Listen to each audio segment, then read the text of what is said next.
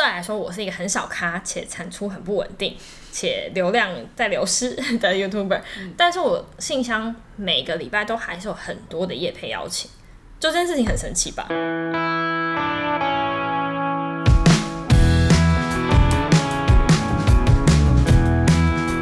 欢迎收听，没空，好娘忙着，在这里我们分享女性的故事与她们充满影响力的工作。在上一集，我们邀请雪莉不要闹的雪莉来到节目，跟我们分享她怎么样开始当一个 YouTuber，以及做环保、绿色生活这样的主题，怎么样带领粉丝在这个议题上面思考得更深入。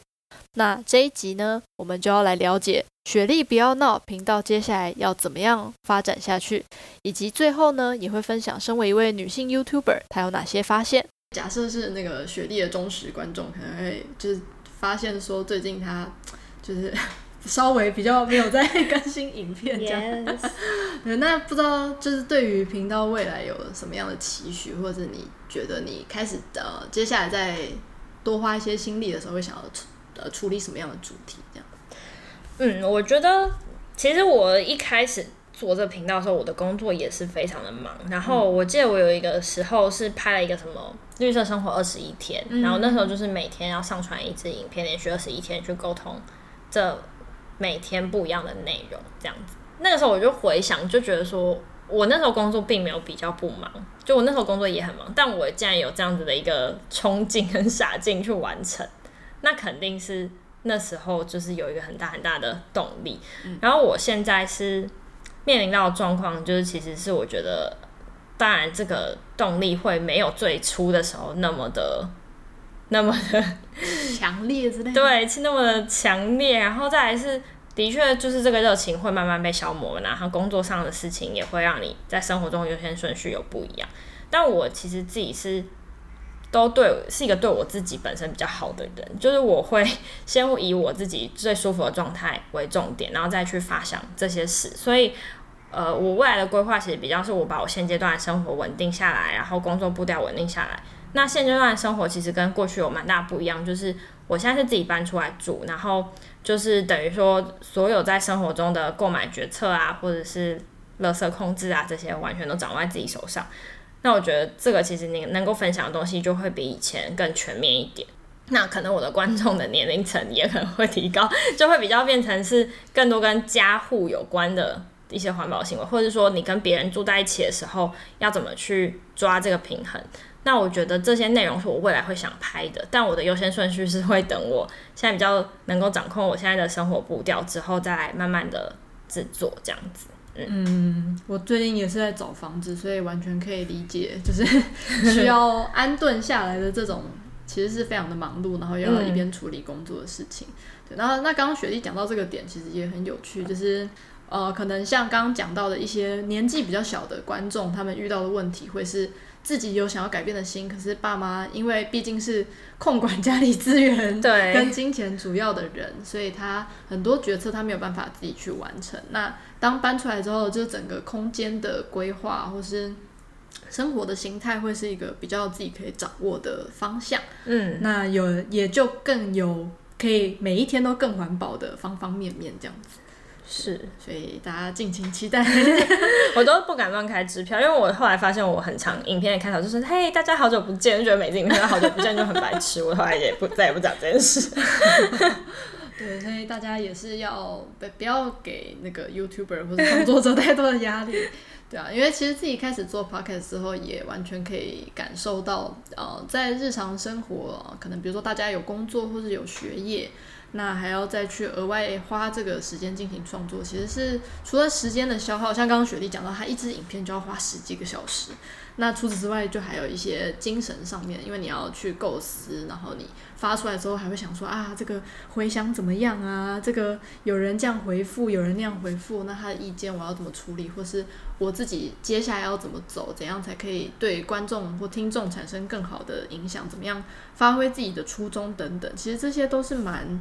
就是耗费心力的这样子，对。那其实因为雪莉她本身是 YouTuber 嘛，然后又在做就是跟行销啊，或是网络呃传播这样子的工作，蛮有相关的这个内容。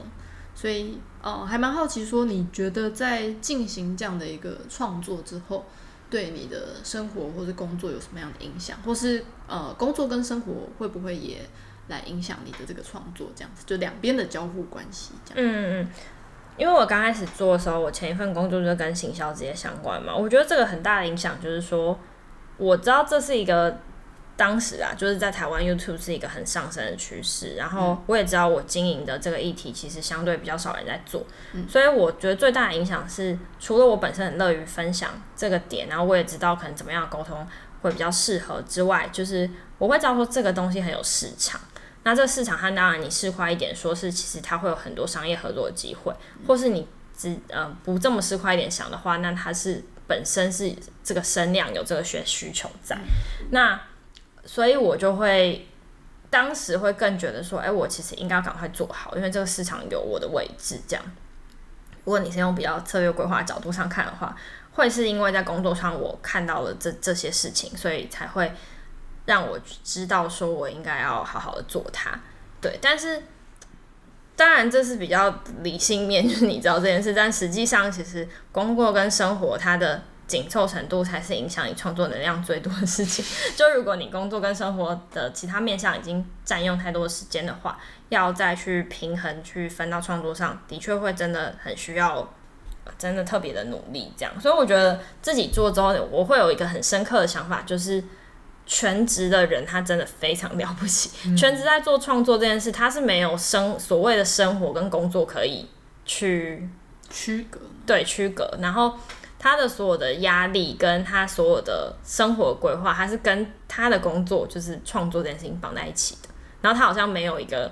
可以放自己假的机会。因为我那天看谁啊，关韶文，就我还是很喜欢看 YouTube，虽然我很少在拍啦，所以我最近还是有在看。然后看到关韶文，他就说。他觉得创作的工作就是不进则退，就如果你没有稳定的产出跟前进的话，其实你就是会会会后退到可能很很很接近原点的地方。然后我就觉得这是一个很好的诠释，就是这是一个只许前进不许后退的工作，就你不像领别人薪水那样子，就是你说好，我想要休。只要假 OK，我想休两个礼拜，你不会担心说两个礼拜以后你的老板突然不要你了。嗯、大部分 正常的状况不会这样嘛。嗯、但是你创作者想要倦，就是比较倦怠，或是你勉强自己在产出，但你产出的东西力道没有那么强的时候，其实你就是在流失你原本喜欢的人或是观众的基础。那我觉得这件事情很可怕。然后我可能一辈子也不会想成为全职工作者，因为我好像在心理上没有办法承受这些压力，所以我就。一直用一个比较轻松玩票性质的方式在做，然后我觉得这样子的方式就是会让我可能至少在整体我个人的生活平衡上可以比较好控制这样子。嗯，嗯，了解，就是像刚刚讲到的这种很在意，呃，比如说粉丝变少啦，或者粉丝有没有看到这种，可能随着他占你工作呃生活当中的那个比例没有那么高，就也可以比较不那么在意这种心情吗？对对对，然后工作，我觉得其实如果你要回到你刚问我这一题的话，我真的会觉得说，就工作对于创作最大的最大的影响就是。老实说，做得好的 YouTuber 跟你在这个市场上有影响力的 YouTuber，他是真的影响力很大的。那这个影响力是，嗯，在主导这个议题上啊，或者说你可以有很很多机会跟很多的商业组织合作。除了赚业配钱之外，你也有很多可以发挥的空间，你可以拿到很多资源。所以我完全看到这件事。虽然我以前是在美妆产业，然后我们面对的 YouTuber 也就那那些，但是我完全知道。这个这些 YouTuber 对这个产业有多重要？然后我觉得能够有影响力是每个人都想追求的事情，只是这影响力它最后带给你什么？可能是名气啊，可能是钱啊，可能是意义啊，或什么的。那我会觉得，不管是哪一个能够拥有这些影响力，都是我很想追求的事情。所以工作让你看到这些现实，是真的会觉得说：天哪，为什么我不多努力一点？但是同时你又会被工作消磨，所以真的真的是蛮有趣。然后我想要分享一个我觉得很酷的地方，很酷吗？对啊，算很酷。嗯、就是我虽然现在没什么在产出嘛，然后我的订阅数也就是都是一万多这样子，就谈我根本也不算什么台湾 top 多少的 YouTuber，因为现在十万以上非常多人，所以这来说我是一个很小咖且产出很不稳定且流量在流失的 YouTuber，嗯，但是我信箱每个礼拜都还是有很多的业配邀请，就这件事情很神奇吧？哇，对啊，然后我就想说到底为什么呢？后来我想到可能两个原因，嗯，第一个呢就是这个市场。基本上就是供不应求的，这是第一个，就是创作者还是占少数，然后有需求要发案的厂商还是占多数。然后第二个是这个议题的经营的人真的很少，所以就算说好这个议题有一些所谓大的 KOL，可能如果 YouTube 界可能像台客剧场啊、像金鱼脑啊这种，就是已经很有规模的，可是也都还是一只手指，呃，一个手一个手手数得出来，五只手指数得出来，对，所以当。这些环保的议题越来越多人关注的时候，当然这些企业或者是组织，他们会希望很多人有机会去代言，或是背书，或是介绍这些东西嘛。可是就是供不应求的状况，所以就是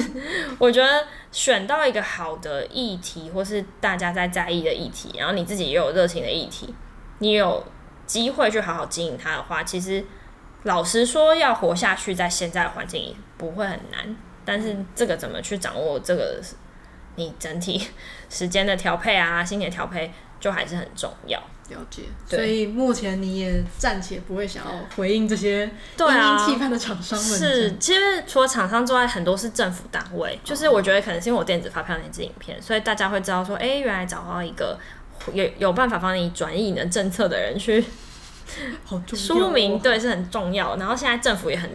注重跟就是民众沟通这件事，所以会有很多厂商，他可能是要接政府标案，然后他来询问的。那我现在也都是跟他们讲，所以我的频道自己在重整中，所以我都暂时不接，因为我就自己都没有内容，我还接叶配，就变成我又不是好好，我又不是说我以叶配为特色，然后把叶配做的超好看，对啊，所以就会觉得说，嗯，我还是要先把自己的内容生产出来，然后稳定了之后再来考虑这些事，嗯嗯。真是非常的，就是我觉得这这这件事情感觉上真的是很，呃，回归到频道的主轴啦。因为像其实要要成为一个全做业配的 YouTuber 也不是不行啊，只是说就像雪莉刚刚讲的，他其实是还是有自己的一个主轴在，然后也很在意自己产出的这个质量，所以才会就值跟量上面都没有办法自己先稳下来的话，就不会去做这种。太多的期许，这样，嗯嗯，对，所以如果耳机前面有人想要做环保，YouTuber，对，欢迎哦，赶快加入，这是一个很多机会的 的类别。大家可能本来没有想过吧，就殊不知原来有这么大的一个。对，但是我也必须要提醒大家，环保的观众是最不好搞的，就是呢，因为你用这件事情来跟大家分享，虽然你没有标榜说我自己是一个一百分的环保人士，可是当你今天介绍的东西是有一点点。有争议的，或者是说其实他有不同面向去思考的，嗯、那就你的观众可能也会觉得是不是？嗯，你你不是他期待那样子。哦、对对对，嗯，了解。好，所以就是这个风险，就是投资一定有拿捏。对对对，请好好想一想，这样子。是的。好，那呃，因为其实刚刚有讲到说，呃，就是处理这些东西，其实是会耗费心力的嘛。就是不管在构思，然后在拍摄、在剪辑、在后续的回应上面，就是这一切一切都是很需要，呃，比如说生活的养分来供给你继续向前。那不知道说雪莉这边有没有一些撇步，或者你自己 过去怎么样处理这一块的一些生活的养分嘛？我觉得就是要你是真的自己状态、情绪状态、工作状态都很很 OK，然后你的。精神才有办法去完成这件事嘛，所以就是要适当的休息，因为我我很注重这这一块，所以我很需要休息。那我觉得如果我真的是休息的够的时候，才有才有这个所谓养分去做这件事。然后再来是可能要真的定期的有一些正向的回馈，嗯，就是大家都说同温层很爱取暖嘛，但有时候取暖是活生 活下去非常必要的事，就你真的要去一些地方取暖。例如说，我可能每年都固定时间会去小琉球找我的一群那个那时候潜水认识的朋友，嗯、然后这个取暖不是说哦你去他们就说、哦、你好棒棒啊什么全力的 YouTuber，不是这样，就是你到那地方然后看到他们还是很坚持用这些方式在生活，然后还是有很多人他们为环境付出很多，你就会觉得说哇。就是虽然我一直觉得我做这件事情很累，影响力也不知道有多少，但也有人是他们也不计回馈的一直做下去，然后你就会被这些力量所温暖到，嗯，对，所以这样子的养分也是会帮助你回来以后想说我还我再努力一点好了，这样，但这种这东西就是要定期摄取，要不然也是很快会失效，对。嗯了解，那你有曾经因为呃，比如说就是感到很疲惫、沮丧，呃，比如说转过来怀疑说，我到底做这些干嘛，或是我这么坚持要一步一步越来越环保的这个核心理念，到底是为了什么？这样子的时刻吗？嗯，我觉得可能是因为我一开始就是为了我自己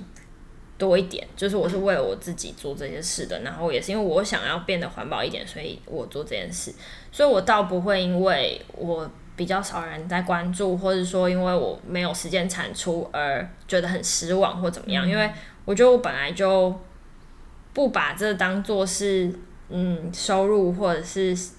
做这件事情的动力来源，所以倒不会失望。比较多的可能说遗憾吗？是会觉得说我没能再做多一点，因为我做多一点可能可以影响多一点人，这样。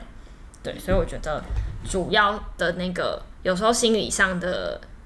不适感或压力是来自于这个。那你有没有什么忠告吗？中顾要给 正在思考做兼职创作者的上班族嘛？因为我知道，就像比如说现在大家会觉得 Podcast 好像门槛很低，我就买一个麦克风，也不用买摄影机，不用把家里整合碎碎之类的，就开始想要做。嗯、或者是其实也蛮多人，就是比如说在。呃，海外工作就觉得，哎、欸，那我也可以呃多分享一些不一样的文化或什么，是然后就因为隔离就开始 做做节目，哦是哦，对对对，有这种隔离还还蛮多，对，蛮、嗯、国外很多因为隔离开始做节目的，嗯，对啊，那你有没有给一些想要做兼职创作这种上班族一些忠告这样？我觉得就是 不要给自己太大压力吧，因为我看到非常多。YouTuber 全职，或是说至少花一半以上的心力在做 YouTube 的，或是说自媒体的这些人，就很多人的精神压力是非常大的，或甚至有些情绪上的问题，就是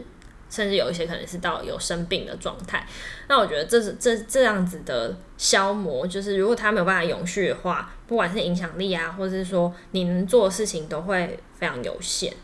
所以我觉得还大家还是要先比较以自己为主，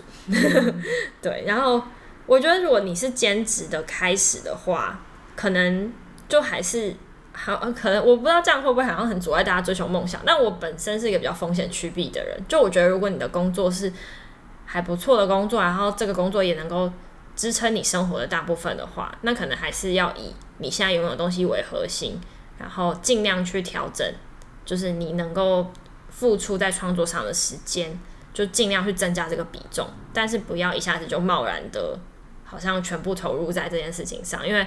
这么短暂的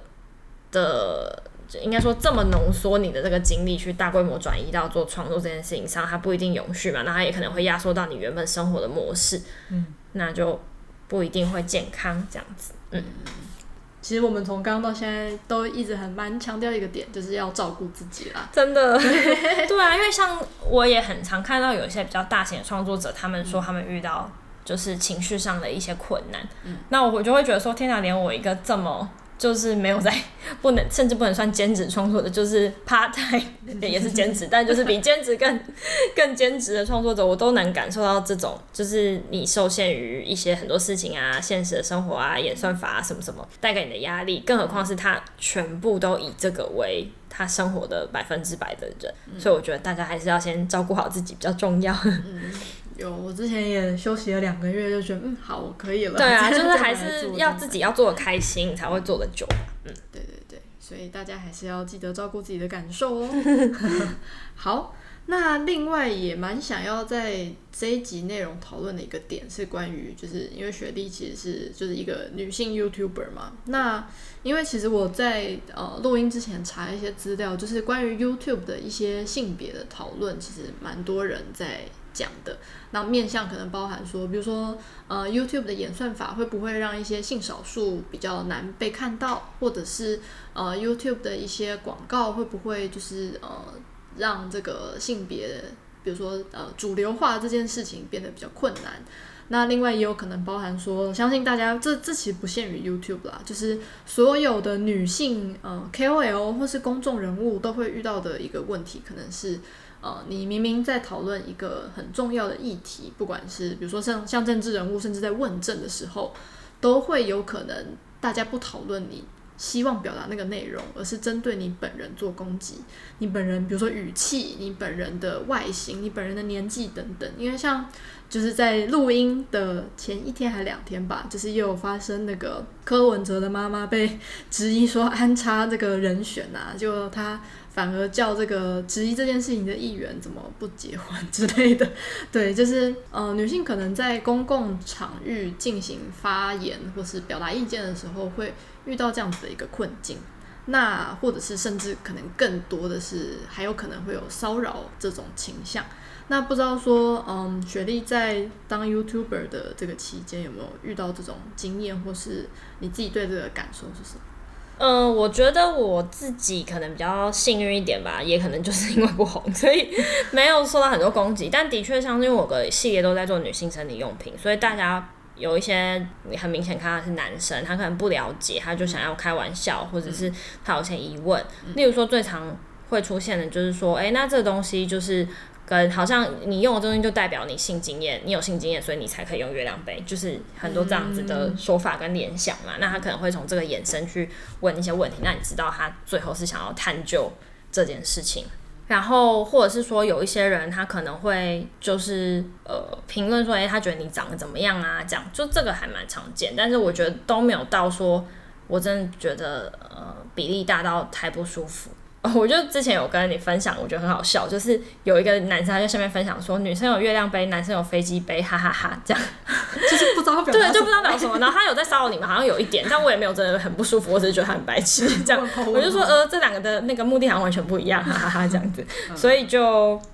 就目前是这样子的感受。那我觉得刚刚有一点就是你说平台会不会加深，就是呃，或者是让性少数。更不容易被看见或什么，我不是很确定这个在大趋势上怎么样。但我自己倒是因为就是在平台上看认识的一些性少数，嗯，就是例如我不知道是演算法怎么样，就是推给特别推给我知道我有兴趣看，还是例如说就是我被推一个好像是两个跨性别，一个男跨女，一个女跨男，然后他们恋爱的故事。哦，嗯，所以这个就是可能在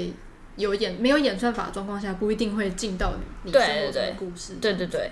我就觉得说哇，我没有看过这样子的恋爱关系，然后他们都很就是很接受自己的，然后很认真的在面对，然后也很清楚的说明他跨性别的过程，我就觉得大开眼界。那这个在演算法推给我这个影片之前，我知道有这样的族群，但我并不知道他们真实生活的样子。嗯，对。然后还有那种，我记得还有一个是国外的，然后我也不知道为什么，反正演算法也推给我，就是是一个比较年轻的男生，他好像是。辽国还是哪里，就是一个东南亚的某个国家，然后他跟还是缅甸，然后他跟一个好像英国人还是加拿大的白人男生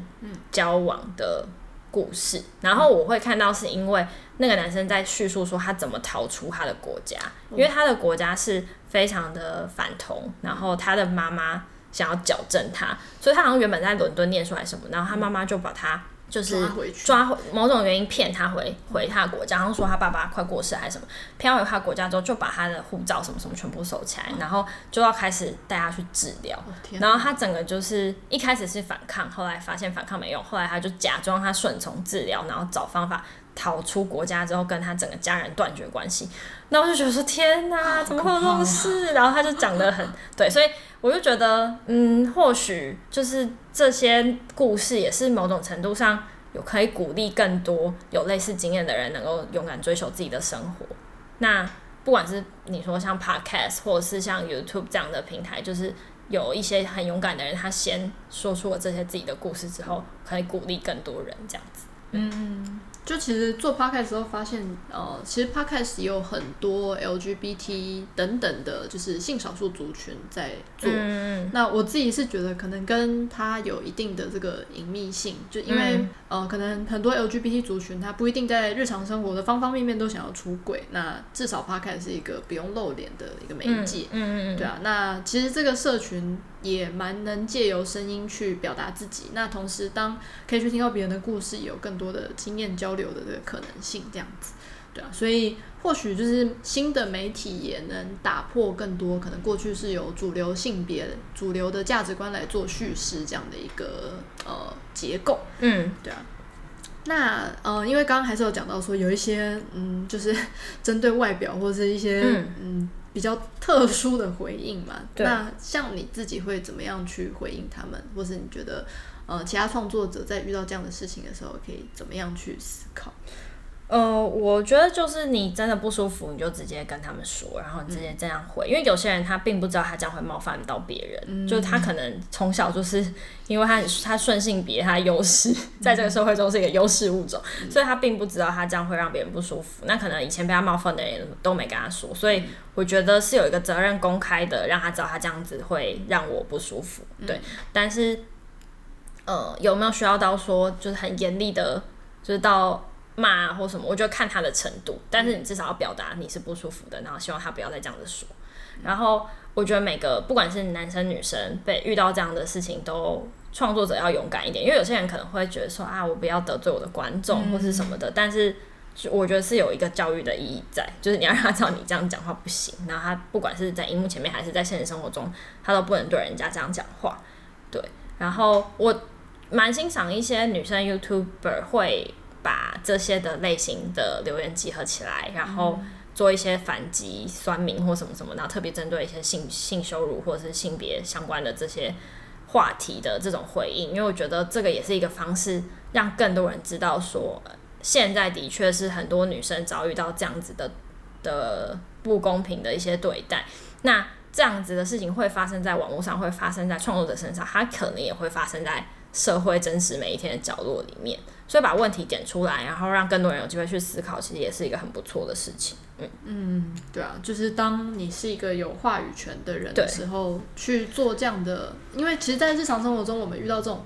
嗯奇怪的对待或骚扰性言论，可能会呃，比如说有人身安全的顾虑，或是会觉得害怕，因为处在那个实体空间里面。嗯，可是，在网络空间里面，同时又是一个有话语权的人的话，其实。呃，这一块是可以去把握进行回应的，嗯嗯对啊，那当然也是希望说我们的网络空间，呃，不要在匿名性的状况下变得越来越呃加深某一些刻板印象，或是去有一个不对等的权利关系。那在能够真的变成一个比较平等的网络空间之前，可能就是需要大家一起来努力这样子。嗯嗯嗯，对啊，